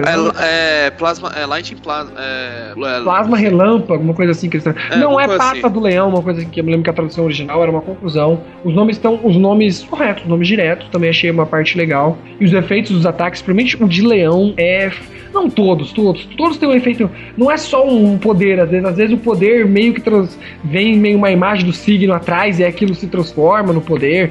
É, é um show à parte, tá muito bonito isso daí. Eu gostei do design de tudo, como eu já falei, das casas, das armaduras, dos poderes. Tá bem legal. É a pena que a gente vai chegar agora na reta final do filme, que pra mim é. Ah, vai, tá valendo. Que é quando tá, tipo, a, a, foi uma parte muito boa que eles explicam que a Saori tá passando mal, que a gente explicado, porque o chakra dela, tá, o chakra dela, o chakra dela, a mania de Naruto. O Cosmo dela tá indo embora, por causa do bagulho lá do Sagita. E aí você, todo filme você fica vendo o Saga lá, o mestre do santuário, apertando a mão e um, um meio que enchendo, brilhando mais. E aí você vai descobrir que o FDP do Saga está roubando os poderes da Saori para ele se tornar um deus. Olha que plot muito melhor, Kurumada. Olha, melhor. E aí, e aí que o bicho pega. Aí ele fica, quando ele já tem esses poderes, quando eles estão ali nessa brincadeira do Sagitário ali brincando por ali, o Saga já é agora é hora. Vou matar o viadinho no ceia. Aí ele vai lá, ele mata a bichona da Afrodite, que é easy pra caramba, ele é da outra dimensão. E aí ele estoura e tem uma das estátuas que seria um Anubis gigante. O que o Anubis tá fazendo ali? Ele é mais ou menos um Anubis, né, gente? É, começa a andar e então começa a destruir o santuário. Aí os Cavaleiros de Ouro têm uma ideia brilhante. Vamos defender o santuário, porque, claro, a prioridade é o santuário, não É, né? Sério. Afinal, eles moram lá, né? Eu falei, mano, eles, cara, o cara conseguiu acertar tanto, dando um plot decente do porquê a Saori foi machucada, o do o porquê que o Saga ficou forte pra caralho. Mano, ele, aí chega do nada. Vou, eu tenho que tirar os Cavaleiros de Ouro. Como eu vou tirar os Cavaleiros? Eu sei, vou criar um inimigo besta aqui, velho. Eu preferia que fosse que ele tivesse dividido o poder dele com, com o Afrodite. Aí o Afrodite ia lá e pegava os de ouro ali, sei lá. Porque, cara, ele, ele podia. Faz ter, sentido. Não, ele podia ter lobotizado outros cavaleiros pra ter um duelo entre os cavaleiros de ouro. Já que ele ficou muito forte, ele podia ter dado porrada em cada um dos cavaleiros de ouro. E aí ele ficar mais fraco e faria mais sentido você ganhar dele. Mas não, foi essa desculpa vagabunda. Eles foram lá pra um lugar lá no canto, tipo um outro coliseu voador onde o cara tava destruindo lá e todos os Cavaleiros de Ouro vão lá. Aí só sobra os de bronze para fazer alguma coisa contra o Saga. É, cara, é, é, tipo assim, eu achei. Na verdade, que... sobra só o Seiya, na verdade, né? Porque os outros mal aparecem. É, é verdade, o Seiya quase morreu. A gente tem que falar como ele apoiou muito pro escorpião, muito ele quase morreu ali nessa história. E a Saori chega, mesmo com um pouco de cosmo dela, ela dá o cosmo dela e os outros também. Então, pô, quando eles põem a mão assim por cima, dá pra você subentender. Não vai falar que eles dão, mas dá pra entender que não é porque quando você vai estar tá lutando, meio que vai juntar as armaduras ali no poder, tipo Power Ranger, juntar os poderes. Ah, cara, aquilo lá tá muito mais pra Capitão Planeta, né? Pode ser também. Mas enfim, o Seiya tá, fica meio que turbinado. E o Saga fala: ah, você também tem um pouco do poder dos deuses. Até que o Seiya não aguenta ali, poder dos deuses começa a sair umas faíscas douradas do Seiya, ele não começa a aguentar, mas ele luta bem com o, Sagit com o Sagitário. Ele luta bem ali com o Saga. Eu até pensei que a armadura do Sagitário ia aparecer ali, mas não é. Aí o Saga hum, luta com ele e dá um parte de poder, e vem aquele força da amizade, que tá faltando a força da amizade, gente. Tá faltando a força da amizade, velho. Tá sentindo falta dela. Aí, aí os caras, tá, me dê essa força da amizade! Uh! Aí pega o Saga. Aí você pensa, o Saga não vai perder com isso. Aí vem aquele plot parte 2 se você, se você que está me ouvindo aí, gente, se você que viu o filme e falou, porra, que merda de robô gigante, odeio o bicho gigante enfrentando os Cavaleiros de Ouro, você não viu nada. Caga você ficar gigante agora. Por quê? Por quê? Nenhum cavaleiro. No maior nível Behemoth de Final Fantasy, né? Ele junta com um castelo, com um bagulho, nem sei com que ele juntou, ele vira um bicho gigante escroto com uma boca no meio, tipo um boss de Final Fantasy. Se você tava duvidando que era Kingdom Hearts, ali eu tinha certeza, entendeu? Depois daquilo ali. Cara, aquilo virou um robô gigante, porque ele tá pilotando o robô gigante por dentro. Porque você vê o rosto do Saga dentro do, do, do ser, daquele monstro é, e lá que apareceu. Nomura deve dar adorar, né? Ele ter sido copiado tanto assim, né? Não, cara, mas, eu, tipo assim, o roteiro de Cavaleiro Zodíaco tava bom, tava maravilhoso até. Tava Aí, maravilhoso, come... genial, genial tava. Assim, eu não quero criticar o filme, mas essa parte do Saga, eu falei assim, por que que a história tá evoluindo pra esse caminho? Se ele ganhou o poder de Deus, tudo bem que você precisa mostrar que ele ficou na forma de um Deus, mas não desse jeito, sabe? Eu, eu fiquei profundamente revoltado com o desenrolar, porque eu tava esperando uma luta mano a mano, sabe? Eu sei ter que provar que tá no mesmo nível que o Saga, perdeu sentidos, alguma coisa assim que eu, que eu vi no anime original e não, virou. Não teve esse... perder sentidos, não, não teve. Não, ele virou esse monstro gigante aí que quando o Seiya ele é, ele é ressuscitado, vamos dizer assim, pela Atena. Primeiro que a Atena já tinha feito isso umas 500 vezes, né? Com os outros cavaleiros anteriores, né? Então me pareceu que ela era é, personagem chave de, do, do seu RPG favorito, né? Porque ela tava carregando os personagens aí que estavam fracos, né? E aí quando, a, quando o Sei apareceu lá pra descer o cacete no Saga, eu falei assim, beleza, tipo, eu já sei o que vai acontecer, né? Mas eu tava esperando profundamente que o Seiya fosse usar o, o golpe mais de duas vezes, né? Como no anime original. Sei lá, alguma coisa que praticamente assim, a gente tem uma luta entre ele e o Saga que acaba com a morte do Saga, sabe? Não posso dizer que teve a ajuda, grande ajuda dos outros cavaleiros, porque não, Não, teve. teve a ajuda da Saori, também, de novo, eles acertam de novo. Quando vem a armadura de Sagitário, que ela tá numa forma estranha, ela tá em forma de Sagitário ainda por completo, ela entra no Seiya ali, aí o Seiya faz uma flash e tal, e aí a Saori põe um pouco do cosmo dela ali, e aí você faz, beleza, o cara tá super forte, mas o Seiya não é porque ele é roubado, por causa dos amigos, não. Porque a Saori tá ali. A Saori é muito mais funcional aqui, ela é muito menos chata. Ela mostra que ela é uma deusa, ela tem poder. Claro que ela foi pega de surpresa, ela, tipo, ela descobriu que ela é deusa ontem, entendeu? Literalmente. E a única coisa que ela fazer é curar, e a única coisa que ela sabe fazer é curar, entendeu? É, e etc. Então eu achei ela muito mais certa. Como eu já falei, o Yoga eu não gostei daqui dele, porque ele, o Yoga. Se no anime o Yoga já perde a personalidade dele, que era pra ser o fodão que sabe tudo, depois fica isso pro, pro Shiryu, e a parte do Bad Boy fica pro Ikki, pelo menos lá ele tinha a mãe dele pra ele chorar, que nem isso ele tem. Mas enfim, a Saori é muito boa com o personagem. E esse fim, velho, dos, a- os, dois, os dois plots de mandar um bicho gigante pros Cavaleiros de Ouro se, sabe, se entreterem, que não faz o menor sentido, a prioridade deveria ser a Saori. E, e o, o Saga ficar gigante no final, velho, foi escroto. Sério, é a única coisa ruim, ruim do filme que eu falo, é isso daí. Mas o filme eu gostei tanto que eu recomendo, eu recomendo mesmo assim. Ah, cara, é que assim, chegou esse momento do filme com a. É, é estranho você falar assim, o roteiro tava muito bom. E tem essa, é, tem essa luta, e eu falei assim, beleza, concordo, ok, beleza. Só que eu achei assim, tão forçado a ideia de injetar a armadura do Sagitário no, no Seiya, sabe? Chegou no momento que não precisava mais, tá? Você já tá no- nos últimos minutos do segundo tempo, sabe? O filme já tá acabando. É meio que assim, beleza, vamos justificar o pôster do filme, sabe? Porque ele, ele usa a armadura de Sagitário. Não, mas tem uma. Eu, eu achei uma desculpinha boa. É falado que a armadura de bronze não aguenta aquele cosmo que ele tá tendo ali naquele momento. É, ela meio que quebra, né? Ele, ele, ele- na hora da luta, da luta contra o Saga, né? Ela já tava toda ferrada, etc. Eu achei a armadura vir. uma- Olha que a armadura vem sempre no filme. Todo filme de. Não é um filme de Sensei, se o porcaria do Seiya não pegar a porra da armadura e dar uma flechada. Mas aqui é o filme que eu mais senti, ok, porque eles deram uma desculpa. Olha, tá com muita energia e o Aiolos não tinha aparecido, porque eles aparecem só no começo. Daí tu fala, ah, vai, tá valendo, vai, tá valendo, tá valendo. O triste é que a gente não viu nenhuma vez o Cavaleiro de Libra, nem armadura, nem porra nenhuma. É, mas cara, aí beleza. Tipo assim, ele foi derro o Saga foi derrotado, depois aparece o Saga com um monte de pedra na metade do corpo dele, né? Ele conversando com a Atena. E o. Ele foi vencido. O. O Sei alcançou o sétimo sentido por alguns minutos aí, né? Porque tanto que você vê a evolução do- da armadura no braço dele, né? Quando mostrou o sétimo sentido. Beleza, vilão derrotado. Já aparece Atena. Já é como a nova. Como, como podemos dizer? A verdadeira nova Atena. É, a, é, a chefe de estado do santuário, né? Porque ela aparece assumindo a posição de governante, né? Eu achei estranho porque nessa cena aparece os cavaleiros de ouro atrás dela. Ok, faz sentido. Mas não aparece os cavaleiros de bronze, né? Então eu senti meio falta fazer, nossa, ela cagou forte, hein, pros cavaleiros de bronze, né? Eu Porque também ela, tinha pensado nisso quando eu vi essa cena. Os cavalos de bronze. Aí o filme acaba. Aí são os cavalos de bronze, caralho. é que ela fez, ela fez um puta discurso foda, né? Dizendo que ela, ela virou a, a chefe de estado lá do santuário, que ela é a, Chefe de Estado. ela é a deusa eh, Atena e que, be que beleza, ok. E tipo, não tem os Cavaleiros de Bronze atrás. Já beleza, sobe os créditos, toca uma música que, que a gente tava esperando que era da Make Up, mas não é, é do Yoshiki, né? Que não é cantada por ele, inclusive. É, ele só fez só o piano nisso, né? E quem canta é uma. é um, é um grupo Violet UK, onde tem uma mulher que canta lá, que eu não sei qual é. Mas beleza, tipo, acabou o filme. Aí a gente não, tem não, cenas não, extras. Pera gente aí, não tem acabou o cenas filme, né? Tem, os, tem que ter a cena dos créditos, né? Tem que ficar E eu esperava o Sorento aparecendo ali. Ia ser foda pra caralho, velho. Ia ser, nossa! Ou então os cavalos. Ou então. Não, ia ser legal se aparecesse o Sorento, ou então o Cano falando: Ah, minha vez de vingar do veadinho do Ceia! Sei lá, qualquer coisa assim, ou então, sei lá, o Hades. Mas não, a gente vai pra cena dos Cavaleiros de, de Bronze fazendo aniversário pra Saori. A gente tem a cena troll do Shiryu lá. Os caras falam. é, na hora que o Shiryu apareceu de armadura, ninguém tá de armadura.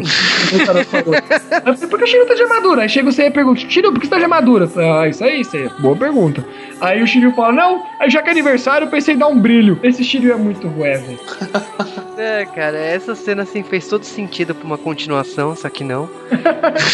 Foi boa, foi boa. Mas agora eu te digo pra vocês: se tivesse mais meia hora de filme, meia hora até que seria um tempo muito suficiente pra ter as coisas que. pra ser um pouco menos corrido, né? Pra explicar um pouco melhor as coisas. Talvez pra mostrar o de Libra, talvez pra mudar uma luta melhor pro Ikki, né? É. Shiryu não fica o Ikki cego. mal aparece, na verdade. Ele é badass, todo mundo acha ele da É. hora, mas ele mal aparece. O Shiryu não fica cego, o Shiryu não, dá, não doa 50 mil litros de sangue. Ah, mas pelo menos, pelo menos já teve. Ele tirou a, a armadura. Mostrou a tatuagem mostrou, que agora mostrou a tá- tatuagem nas costas. Ele tá Ele, só não ficou cego. E não mais nada. É, cara, eu, eu gostei. Agora a pergunta que não quer calar, Sasuke, você gostou do filme? Gostei pra caralho, eu quero o filme 2 logo com o Sorento dando porrada em todo mundo. Ou então a saga de Asgard, escroto. Tá valendo, velho. Faz, faz qualquer merda. Shut up, take my money. E, e você, Joey, você gostou do... Bom, é, como tipo, eu descobri de novo que realmente Cavaleiro do Zodíaco não é um, um ótimo anime, né? É, Ou que não, não passa da regra dos 15 anos. Mas é, foi uma boa forma de reviver isso, eles utilizando 3D, é uma forma diferente, não é mais a forma de desenho, que já foi é, estipulada várias vezes, né? É, já pelo menos não é o Kurumada cuidando disso, né? É, um- é como sempre, o Kurumada não cuidando disso, a, a história sempre fica melhor. E eu só achei que foi realmente foi muito corrido, mas é um filme bom. Não é um aquele, ó, meu Deus, que maravilha, merece ganhar um Oscar pra isso, mas. E também não é um filme também da, do estúdio Ghibli, onde você fala, meu Deus, que bonitinho, mas é, é um filme bom, não, é, é assistível. Ah, cara, falando assim do- dos Cavaleiros Além do Santuário, assim, eu entrei no cinema achando que o filme seria ruim. Profundamente assim, é, conhecendo os clichês e, e escondendo o CG como a Toei fez, porque a Toei não divulgou muito. Tipo, ela divulgou depois uns trailers assim escondidos. Eu tava esperando profundamente assim que o filme não fosse um filme bom, até porque Prólogo do Céu eu não gostei, eu particularmente não gostei. E aí quando eu entrei assim, eu falei assim, beleza, vamos ver qual que é do Cavaleiro Zodíaco dessa vez. E eu me surpreendi profundamente. Eu adorei o- a ideia do, de um reboot, aí, remake, adorei a abordagem, adorei esse Seiya. Particularmente eu não gosto do Seiya. Adorei a forma que o Seiya tá aqui. Não gostei do final. Pra mim, esse é, é- é- esse é o grande parênteses assim dessa obra. Não, não gostei do Saga ter virado esse monstro gigante. E pra mim me incomodou muito. E eu acho assim. Pra caralho, que escroto pra porra. Não tem nada a ver. Nunca fizeram isso em Ah, Cavaleiro. mas pelo menos, olha, o que eu achei tá legal, tipo assim, a ideia foi renovada, continuou. Foi se recontar a história de novo. E pelo menos teve umas adaptações pra mais atuais. Os Cavaleiros têm coisas atuais que a gente não comentou, que do tipo, o Ayora tem um piercing no, no- na, no- na boca, né? Ele tem no lado esquerdo do, do lábio. É, alguns Cavaleiros têm tatuagem. É, seria legal até te mostrar uma forma, sei lá, acho que civil do- dos Cavaleiros até. Seria legal mostrar isso, mas acabou não sendo, não sendo mostrado. E não foi para não foi para um lado que já existia atual, né? Que foi o Cavaleiro Ômega, né? Foi um lado mais novo, né? Mostrando as armaduras sendo funcionais, tendo capacete, é, as armaduras encaixando perfeitamente no cavaleiro, ela realmente protegendo o cavaleiro. é, não tem mais a tiara que os cavaleiros usavam só para mostrar o cabelo. E realmente tá bem melhor. Mas os cabelos estão menores também, né? Chupa o cabelo. Eles modernizaram muito o visual dos personagens e, e ficou legal. Eu, por exemplo, preferia que fosse isso daqui do que o- a porcaria do, do Ômega. Ah, cara, assim, é o que eu falei, eu gostei muito da forma que eles rejuvenesceram a mitologia do Cavaleiros. Funciona muito bem. Eles falaram que às vezes pode virar uma série de TV. Eu não sei se a série de TV seria em anime tradicional ou seria em computação gráfica, né? Que nem a DreamWorks faz e tal. Mas eu gostaria de ver mais de- dessa mitologia. E eu espero que Cavaleiros do Zodíaco seja um sucesso mundial aí. No Japão eu sei que estreou em sexto lugar. Tipo, até brinquei na época, né? Mas não era pra polemizar desse jeito, mas eu falei É, assim, "Nossa, ele, ele acho que perdeu pra Frozen, né? ele perdeu pra Frozen, mas Frozen já tava no cinema japonês já fazia quatro meses. O Frozen não saía do primeiro lugar, né? Lá no Japão. E eu me surpreendi muito assim com a obra, positivamente. Eu achei que a dublagem tá muito boa, a história tá, tá bem bacana, o character design, a direção correu, correu, mas eu acho que que assim, precisava. Não, não tinha como você querer abordar Cavaleiros do Zodíaco as 12 casas da forma que o anime abordou, da forma Uma que o hora e meia. É. Sem contar que não é só as 12. Se a gente já soubesse a apresentação dos Cavaleiros, fosse só as 12 casas em uma hora e meia, eu acho que dava melhor.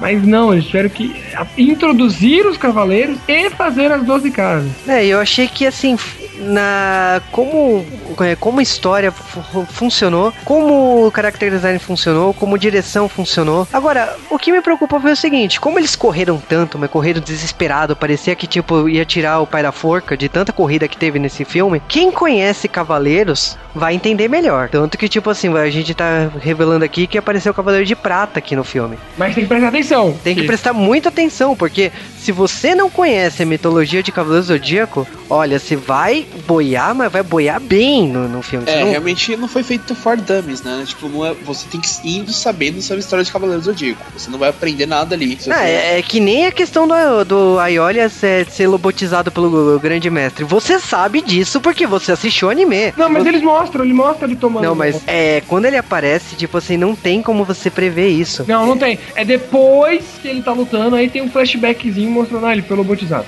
Então, e bem, tipo assim, o lobotizado é bem, bem rápido, assim, não dá nem pra sacar que foi aconteceu isso mesmo. Então, se você não tem conhecimento prévio de Cavaleiro do Zodíaco, talvez você tenha dificuldade aí do, do filme, mas como é, Tem um brasileiro que não sabe de Cavaleiros? é isso é difícil, né? Então você vai gostar do filme. Mas então, você, vocês aprovam Cavaleiro do Zodíaco? Eu acho que Cavaleiro do Zodíaco, além do Santuário, tá aí pra representar. Ano que vem, o Cavaleiro do Zodíaco faz 30 anos no Japão, né? Fez 20 anos esse ano aqui no Brasil. E, e eu, eu recomendo. Acho que assim, se você não assistiu Cavaleiro do Zodíaco ainda, né? Bem que o filme tá acabando aí de chegar nos cinemas aí, corra. Porque Cavaleiro do Zodíaco, é, não sei quanto tempo vai ficar, É, mas tá em poucos cinemas também, né? tá em poucos cinemas, porque não é um, um blockbuster aí, não é um filme hollywoodiano, né? Um filme japonês. Então corre pra assistir, porque é um filme que merece a sua atenção. Se você cresceu com Cavaleiro do Zodíaco, você tem obrigação moral de correr nos cinemas pra assistir. É, e salientando também que só tem cópias dubladas, né? Não tem cópias legendadas. É, então você que é fã de Momori Clover Z, né? Não, não vai ter a Atena com a voz dela. É, infelizmente. E, como eu falei, na parte lá do câncer, eu, eu, eu realmente achei que, por conta da dublagem, meio que perdeu um pouco o feeling que ia ter o filme. Mas acho que quando sair a cópia legendada, a gente dá pra conferir mais ou menos como que vai ser. Será que tem cópia legendada? Ainda não sabemos, né? É, Ah, pelo deve que eu ter vi- quando lançar Pelo que eu DVD. vi, eu pesquisei, tipo, a- no Brasil não tem cópia legendada, só cópia dublada mesmo. E provavelmente vai sair só quando sair o DVD, né? O DVD e o Blu-ray. É, o que esperemos, né? Eu sei que é o seguinte, eu gostei pra caramba e vou ver de novo, entendeu? É, a gente vai ver de novo. E viva a Cavaleira de Escorpião, Milo, Mila, sei lá o nome, ela ficou maneira pra caralho, ela é gostosa. Eu fiquei torcendo, tira esse capacete, quero ver, quero. Nossa, que maneira, viu? Ela tirou o capacete campanha da L'Oreal, né? Com o cabelo Pra quem não acha que ela é mais forte, ela jogou dois negros de uma casa a outra no Cavaleiros, viu? E olha que demorava uns cinco episódios pra chegar numa casa, velho. Ela é foda, viu?